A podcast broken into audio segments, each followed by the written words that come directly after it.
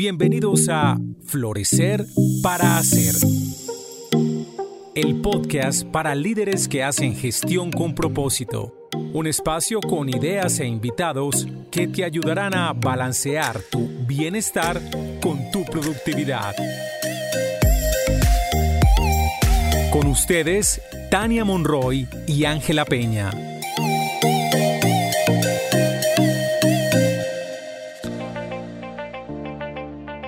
Hola a todos quienes nos escuchan, bienvenidos a nuestro cuarto podcast, Hábitos de Cuidado para Mejorar tu Productividad. Y hoy queremos traerles este tema porque con Tania hemos estado conversando cómo serían esos hábitos, tanto para cuidarnos, mejorar nuestro bienestar, pero también seguir siendo productivas. Y Tania se ha encontrado un libro maravilloso del cual les va a hablar con unos tips y yo también a lo largo de mi carrera y sobre todo trabajando con líderes he encontrado que hay unos hábitos que suelen ser muy beneficiosos para empezar la mañana y empezar justamente el día con la energía que se requiere para que seamos productivos durante el resto del día. Porque hay momentos en donde nos sentimos en fluidez y con mucha energía, pero otros a veces parece difícil y a veces parece difícil ejecutar lo que toca hacer. Entonces, cuando sentimos esas bajas de energía, pues no nos es fácil rendir durante el día. Y lo frustrante es que nos acostamos como sintiendo que el día fue poco productivo. Y cuando sentimos que somos poco productivos, también podemos sentirnos como frustrados o no tan felices. La idea aquí es que podamos sugerirles algunos hábitos para que los incorporen, especialmente para iniciar el día y hacer una diferencia en la rutina para que poco a poco puedan ir llenándose de energía cada día y finalicen ya en la noche evaluando este y digan, wow, estuvo bien. Entonces, de estos hábitos, Tania, ¿con cuál quisieras iniciar? Como cuál es ese que dijeras, ay, quiero contarles este primero? ¿Cuál es? Gracias, Ángela. Bueno, yo quisiera como contarles, por ejemplo, vi un libro que me llamó muchísimo la atención. Se llama El tema de mi rutina de la mañana. Y pues en esa rutina de la mañana entrevistaron a varias personas que de alguna manera han logrado cumplir con sus objetivos y les preguntaron cuál era su rutina de la mañana. Ellos hablan de muchos hábitos y hay uno que particularmente me llama la atención y es el tema del ejercicio.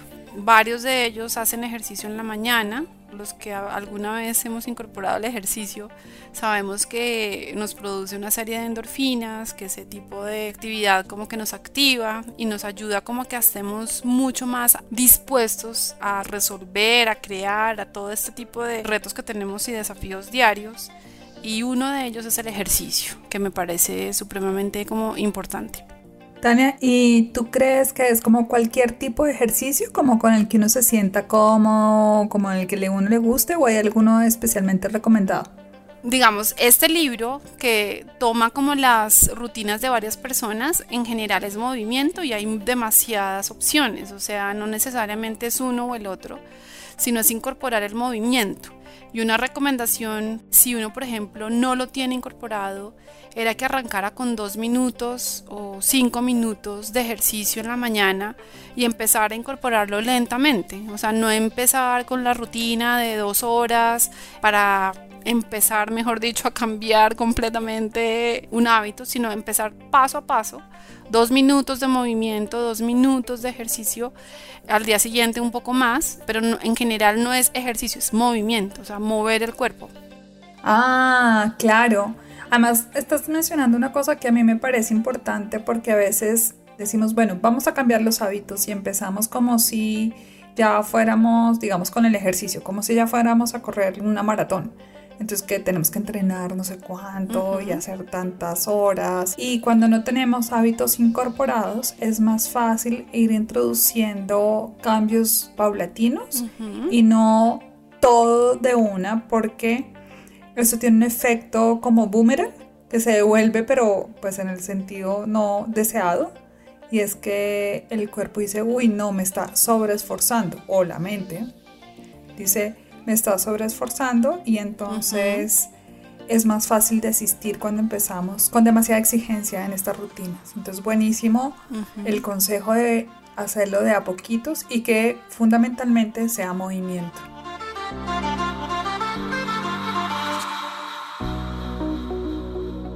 Bien, hay a mí uno que me llama la atención de los conversados, Tania, y es el cuidado del sueño y la calidad del sueño. Es que a mí me encanta dormir. Ese cómo es. Este, por ejemplo, lo que leí, las personas que cuidan mucho su sueño, arrancan cuidándolo desde la noche anterior. O sea, son personas que buscan que ajustarse como al ciclo circadiano de alguna manera y en ocasiones lo que hacen es colocar una alarma para dormir. O sea, como acostarse siempre, no sé, a las 10, 10 y media de la noche, de tal manera que uno pueda como dormir las horas que necesita, 7, 8, 9 horas en la noche y que de alguna manera no tengas que usar una alarma para levantarte, sino que tu cuerpo, acostándose uno a determinada hora, el cuerpo cuando ya termine su ciclo, se haya reparado, entonces se despierta de una manera como normal, como cuando uno los fines de semana normalmente que uno no coloca alarma, es como se levanta uno con esa sensación de, uy, qué delicia, ¿no? Dormí lo que necesitaba. Pero la estrategia aquí es poner una alarma para dormirse, no una alarma para levantarse, así es. Y es ponerse, o sea, estar súper juicioso durante el día y en la noche saber que a cierto momento empieza mi rutina para dormir y me acuesto para que uno logre levantarse sin alarma y arrancar el día, digamos, con un sueño reparador. Esa parte es, nos da la energía, tiene un montón de efectos el tema del sueño, o sea, libera toxinas del cerebro. En el sueño nosotros hacemos como esa grabación. Si durante el día aprendimos algo, grabamos en nuestra memoria lo que tenemos que aprender. Entonces es muy importante el tema del sueño y nos recarga. O sea, yo a veces no soy tan juiciosa con el tema del sueño y cuando me pongo esa tarea, el cambio es radical. Es impresionante cómo logro que los días sean productivos y sobre todo el tema de la actitud, porque creo que ese es el tema, como los días pueden ser difíciles, pero la actitud y la energía, la esperanza con la que uno se enfrenta al día es diferente. es muy interesante. Claro, buenísimo esto del cuidado del sueño y el cambio de paradigma que estás proponiendo, porque uno lo que hace es poner la alarma para levantarse y empezar el día y no para acostarse. Ahora, los celulares tienen esta tecnología ahora incorporada en donde tú puedes programar que te avise a que vas a dormir, pero uno no siempre le hace caso. Entonces creo que, o yo por lo menos no siempre le hago caso, yo tengo esa alarma también en mi celu y no siempre le hago caso. Pero creo que aquí lo importante para poder hacerle caso a esa alarma y no irse a dormir con esa alarma es entender que te vas a despertar sin alarma, que va a ser natural, que no va a haber esa interferencia que hace la alarma cuando le interrumpe uno el sueño, efectivamente, y eso genera pues un mejor descanso y un mejor conocimiento de uno mismo, cuánto necesita uno dormir. Entonces, si yo necesito dormir 8 horas, pues calculo la alarma para irme a dormir para poder levantarme a las 8 horas correspondientes de manera natural. Entonces el cuidado del sueño también tiene otras cosas adicionales, que es que comes antes de irte a dormir y con qué antelación comes antes de irte a dormir. Eso también es importante si vamos a cuidar el sueño. Entonces no tomar bebidas estimulantes como que tengan cafeína y demás. Yo sé que hay varias personas que dicen que se toman un café y se van a dormir frescas. Muy bien por ellas. Qué delicia. A mí me encanta el café, pero yo no puedo hacer eso. Y yo sí veo la diferencia de la calidad de mi sueño cuando me tomo un café muy cerca a la noche a cuando no. Entonces, cada quien tiene que conocer su cuerpo y ver qué cosas le afectan al sueño. O comer muy pesado antes de dormir también afecta al sueño. Y por tanto, afecta la productividad. Así es. Otro hábito que te quería compartir y tiene que ver con el tema de enfocarse y tener un objetivo al levantarse.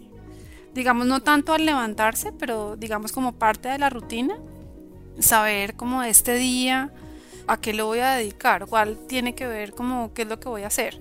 Muchas personas como que tienen súper claro cuando pasen estas 24 horas o estas 16 horas, de alguna manera yo como que cumplí un objetivo. Y eso tiene que ver también con el tema del neurotransmisor, la dopamina, que cuando uno logra cosas, como que hay una descarga y eso también es importante. Entonces, como estar enfocado, que la mente se enfoque, saber como que cuáles son las tres o cuatro cosas que yo necesito hacer para cumplir el objetivo del día, eso también es bien importante. Danos un ejemplo de objetivo, Tania, como qué sería un objetivo que sería importante, o sea, para ti, como un ejemplo tuyo, si es posible, de ese objetivo. Ok, por ejemplo, yo puedo compartirte algo que, pues ahora que estamos en cuarentena y que salimos aquí un día a la semana, yo me puse un objetivo y es cuando observe a alguien en mi salida, digamos, del día de cuarentena, el objetivo es poder conectarme con esa persona a través de los ojos y a través del tapabocas y poder sonreír y hacer reír al otro. Me parece súper. Sí, digamos, eso es un objetivo muy sencillo, pero puede haber también un objetivo diferente. Cada persona pues pondrá su objetivo. Pero con este tema que no estamos como tan fácilmente conectándonos y tenemos como esa distancia social, qué bueno por lo menos mirar a los ojos y conectar con otro y sonreír a través de un tapabocas. Entonces, ese puede ser un objetivo, también puede ser otro tema como lograr, no sé si que una idea que uno quiere como desarrollar, poder como tener a esa persona o a las dos o tres personas que pueden contribuir con esa idea, ponerlas en el mismo lugar, compartir esa idea, como que se cumpla un hito de algo que uno quiere lograr a largo plazo. También puede ser eh, en ese tipo de objetivos. O sea, hoy voy a sentarme con Ángela y con Sereno, por decir algo, a que compartamos esta idea y podamos tener una visión conjunta de hacia dónde poder llevar algo que para mí es importante. Entonces el objetivo del día también puede ser ese. Florecer para Hacer es una presentación de Grupo Vidagua, manejo inteligente de los sistemas de gestión, y de Armonía, descubrimiento de tu propósito personal y organizacional. Bueno, hay otro que a mí me gusta, que es empezar el día con amabilidad. Ese me parece lindo, porque mm, es como empezar el día sonriente, creo que invita a la buena actitud. ¿En qué actitud quiero estar eh, en este día? Conmigo y con las personas que me rodean, con las personas que trabajo. Y creo que eso nos pone en una energía de apertura, de posibilidad.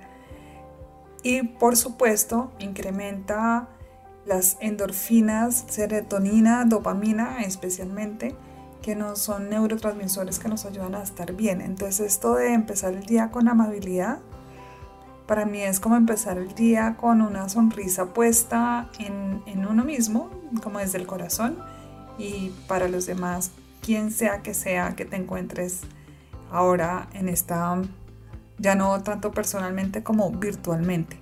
Entonces, no sé qué tengas ahí para decir sobre ese punto, sobre ese hábito de empezar el día con amabilidad? Yo, por ejemplo, empecé a incorporar, sabes que algo que tiene que ver con el tema del agradecimiento.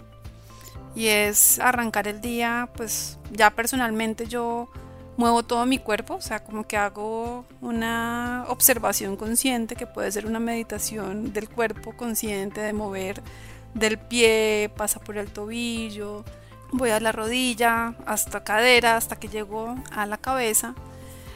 Igual lo voy haciendo consciente, pero también como agradeciendo a mi cuerpo, ¿no? Como esa posibilidad de estar completa, de poderme mover, de amanecer perfecta en un nuevo día. Y cuando uno se enfoca en ese tema del agradecimiento, se enfoca en lo que hay en la vida de uno, en lo que sí tengo, en donde se basa lo que yo soy. Entonces, porque a veces como que el cerebro en ese estado de supervivencia se enfoca en lo que falta, ¿no? Pero enfocarse en el agradecimiento te hace levantar como con alegría, como con amabilidad, como que ya cuando si repites como cinco cosas en las que estás agradecido antes de poner los pies en el suelo, como que ya estás sonriente, ¿no? Ya empiezas a caminar sonriente, ya te encuentras con las personas con las que convives de otra manera, los buenos días son amabilidad. Creo que hay una relación entre el agradecimiento y la amabilidad. Creo que eso como que lo pone a uno en un ambiente interesante. Entonces yo creo que van como combinados. ¿Tú qué opinas? Claro, nosotros ahí en armonía, cuando trabajamos las cuatro llaves maestras, una de esas es la gratitud. Y es llave porque abre la puerta de la amabilidad y porque nos permite iniciar el día o vivirnos la vida de una manera en donde apreciamos lo que hay, valoramos lo que hay y nos conectamos con la abundancia. Y solo ese hecho permite que podamos estar en una administración de nuestra propia energía mucho mejor que cuando estamos en un lugar en donde vemos el vaso medio vacío y no medio lleno. Porque eso, al contrario, roba energía. Es como una espiral ascendente que nos lleva a cada vez más. Si hay gratitud, hay más ganas de dar. Cuando uno está agradecido, uno también quiere dar. Y entonces das y compartes. Y entonces las otras personas también se sienten agradecidas porque das y compartes. Es una espiral virtuosa. Y eso hace que podamos tener una mejor actitud durante el día y administremos mejor nuestra energía desde una manera muy positiva. me, me encanta y me encanta como como lo propones. Hay muchas investigaciones sobre la gratitud y bueno, eso también puede ser un tema después que podamos profundizar. De acuerdo. Y la que más me gusta de todos los hábitos, la meditación en la mañana. Para mí es, desde que conocí la meditación, para mí arrancar el día en atención plena y empieza con ese movimiento de despertarse y mover el cuerpo en atención plena, hacer unas respiraciones muy conscientes antes de, levantarme como un resorte. Yo era del estilo que sonaba el despertador y ¡fuc! salía como en automático hacer lo que hay que hacer, a la ducha. ya no, ya me tomo mi tiempo de sentir el cuerpo, de levantarme un poco más, de agradecer y empezar a meditar desde el momento en que empiezo a mover cada parte de mi cuerpo. Porque no, solamente la meditación es estar sentado y enfocado cuando uno está quieto, sino es estar presente y estar presente con tu cuerpo, con tus emociones. Entonces para mí la meditación es muy importante. Obviamente el tema de sentarse y darse un espacio para de verdad, de manera como atenta, observarse cómo está, cómo está uno, observar sus emociones, sus pensamientos. Cuando uno logra hacer eso 10 minutos, 20 minutos, eso incrementa mucho la energía, o por lo menos para mí. Yo hago eso que te digo, voy a la cocina, cocino de manera muy consciente y luego hago algo de ejercicio y después del ejercicio me gusta como sentarme a meditar un rato. Me gusta esa sensación de moverme, de moverme primero y luego en la quietud sentir mi cuerpo. Y cuando logro hacer esa rutina, porque son varias rutinas, creo que la energía se eleva y los desafíos del día se ven más pequeñitos y eso es lo que me encanta. ¿Cuánto tiempo inviertes en esa rutina, Tania, cuando la haces como completa? Yo creo que los 60 minutos. ¿Una hora? Sí, pero igual estoy hablando de, o sea, conscientemente muevo el cuerpo un minuto, respiro un minuto, me levanto, voy y saco el agua del filtro, pongo el agua a calentar, porque pues todo eso lo hago de manera consciente, preparo el desayuno para mi familia también de manera consciente, abrir la nevera de manera consciente y decir, ok, ¿qué vamos a crear hoy en esta cocina? Apenas termino de hacer el desayuno apago todo y me voy a hacer algo de movimiento. Esa parte, por ejemplo, es algo que necesito. A veces me salto el ejercicio, pero hago algo de movimiento, así sea... Así sean cinco minutos. Una canción. Ok. sí, poner una canción y mover el cuerpo y luego sí me siento un momento a meditar y luego sí el baño, también de manera consciente, lavarse los dientes, luego regresar al desayuno y bueno, arrancar. Porque mira que mi rutina, yo varío la rutina diaria, o sea, es decir, yo no hago una cosa un día igual al otro. Pero digamos que en este momento tengo dos días en los que me levanto a hacer yoga una hora Esto es como dos días. Entonces los otros días lo que hago es meditar. Hay otro día en el que salgo a caminar. Todo así como de manera, como tú lo has descrito, de manera consciente. Pero cada una de estas rutinas mañaneras son elegidas porque sé que me hacen bien y me hacen estar presente, como iniciar el día en mucha presencia. Y escuchándote y viendo algunas cosas que sirven para esto de estar presente, creo que tiene mucho que ver con estar en el cuerpo. En el cuerpo es estar consciente del cuerpo. Porque cuando estamos en trabajos eh, muy mentales, eh, trabajos de, que implican también liderar gente, etc., estamos muy en la cabeza. Entonces nos vamos muy a la cabeza y se nos olvida que tenemos un cuerpo. Es como si la cabeza fuera todo lo que somos y no solo como desde un lugar instrumental del cuerpo, sino porque nos ayuda a que el día sea mejor si nuestro cuerpo está mejor. Entonces, mis rutinas son variadas, como te das cuenta, cada día hago algo, una cosa distinta, más o menos, pero siempre como encaminada a sentirme en mi cuerpo y a conectarme con actitudes y emociones elevadas que me lleven a que durante el día mis comportamientos estén acordes con esto y que así se presenten dificultades y demás, logre mantener la serenidad y la calma. No siempre lo logro, pero funciona mucho mejor cuando tengo estas rutinas, cualquiera de esas que te mencioné, a cuando no. Bueno, Tania, yo creo que tienes alguna otra para comentar, otro hábito que quieras sugerir que digas, uy, no nos podemos ir sin este, alguna recomendación adicional antes de concluir. No, yo creo que las grandes las dijimos, el tema del objetivo, del ejercicio, la meditación. Eh, tú hablaste de empezar una rutina en la tarde desde la comida para que no comamos pesados y nos podamos dormir temprano, para arrancar con el tema del dormir. Creo que dijimos las más importantes. Bueno, sería chévere también que quienes nos escuchan también nos compartan sus rutinas y nos cuenten qué les hace bien y si empiezan a incorporar estas rutinas en su vida, que también nos cuenten a ver cómo les va. Les hemos compartido las que más nos han llamado la atención y también las que sabemos que nos han servido a nosotras. Entonces sería maravilloso poder leerlos o escucharlos sabiendo qué rutinas les sirven a ustedes.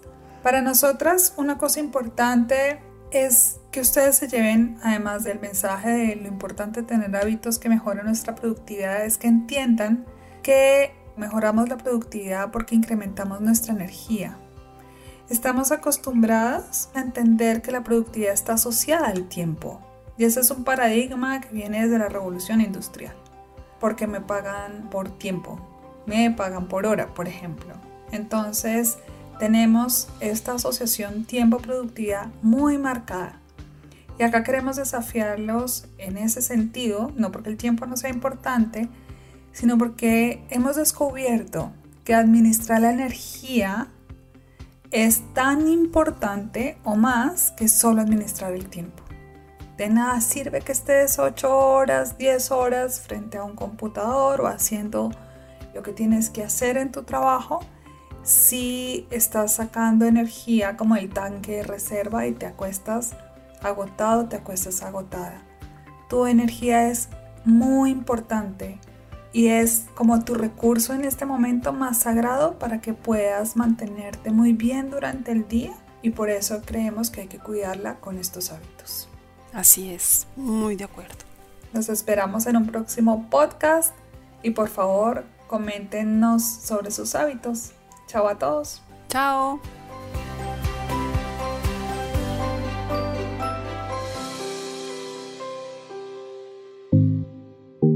Hasta este momento, Florecer para Hacer. El podcast para líderes que hacen gestión con propósito. Un espacio con ideas e invitados que te ayudarán a balancear tu bienestar con tu productividad.